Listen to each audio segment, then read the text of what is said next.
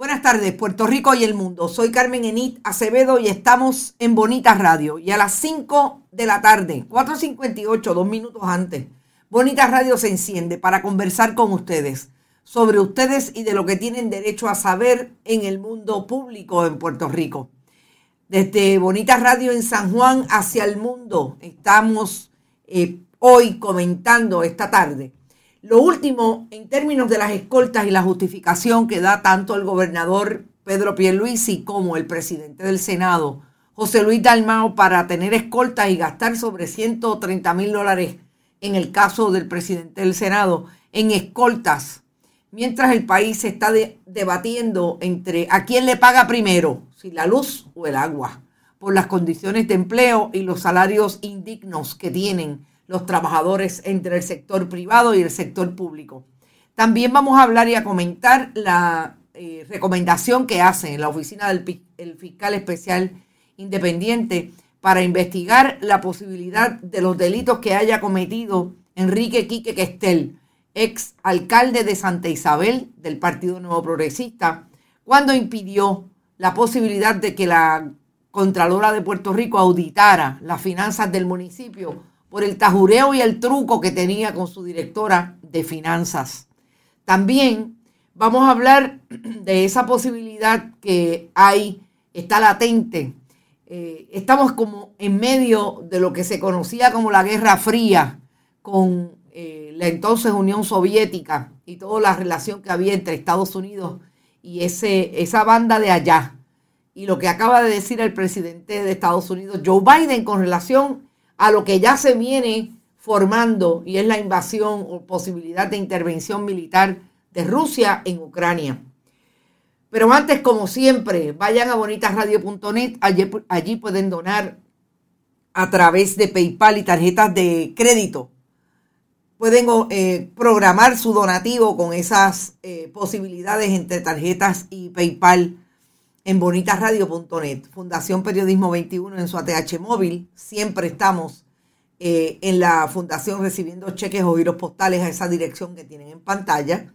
También estamos en todas las redes sociales, iBox, iTunes, Spotify y YouTube.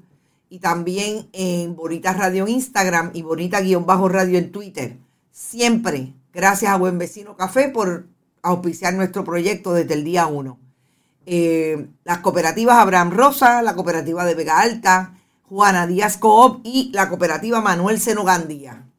Por ahí está Carlos Jefe Yunque, Ave María, lo que tiene que hacer, dice Carlos Jefe, eh, Ucrania es amenazar a Rusia con mandarles a Jaresco. Ave María, esa es buena, te quedó de show, Fiquito. Espero que estés bien. Saludos a María Rodríguez Caloca. Esa guerra es totalmente económica para ambas partes. Así es, Lourdes Río. Los estados capitalistas viven de la guerra. Buenas tardes desde el área este de Humacao, dice Nilda Cruz.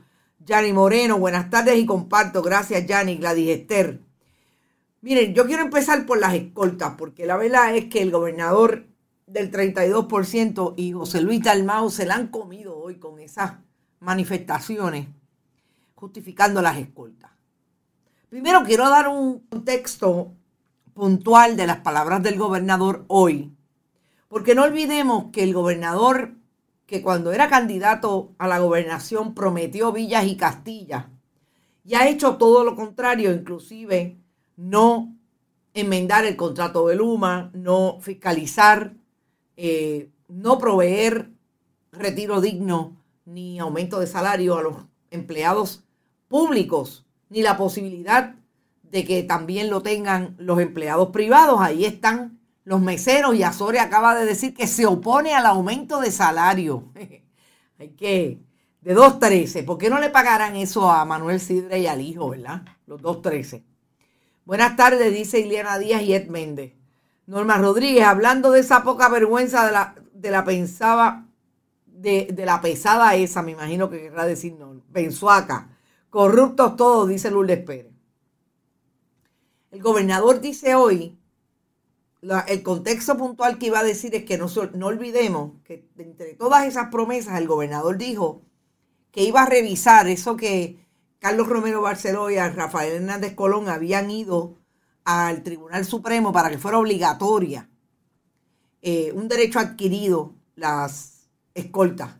El tribunal de el Partido Nuevo Progresista, el caucus del Partido Nuevo Progresista allí en el Tribunal Supremo apoyó el proceso de las escoltas. Claro, ellos también tienen escoltas hasta para ir al cine.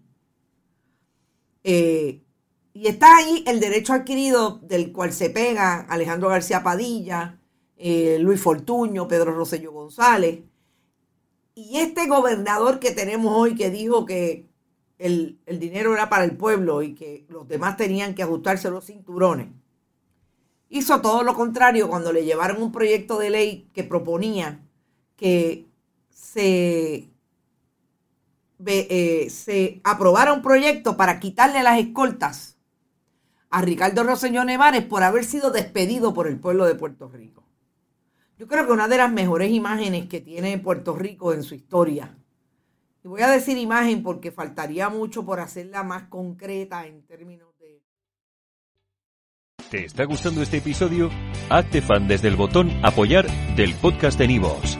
Elige tu aportación y podrás escuchar este y el resto de sus episodios extra. Además, ayudarás a su productor a seguir creando contenido con la misma pasión y dedicación.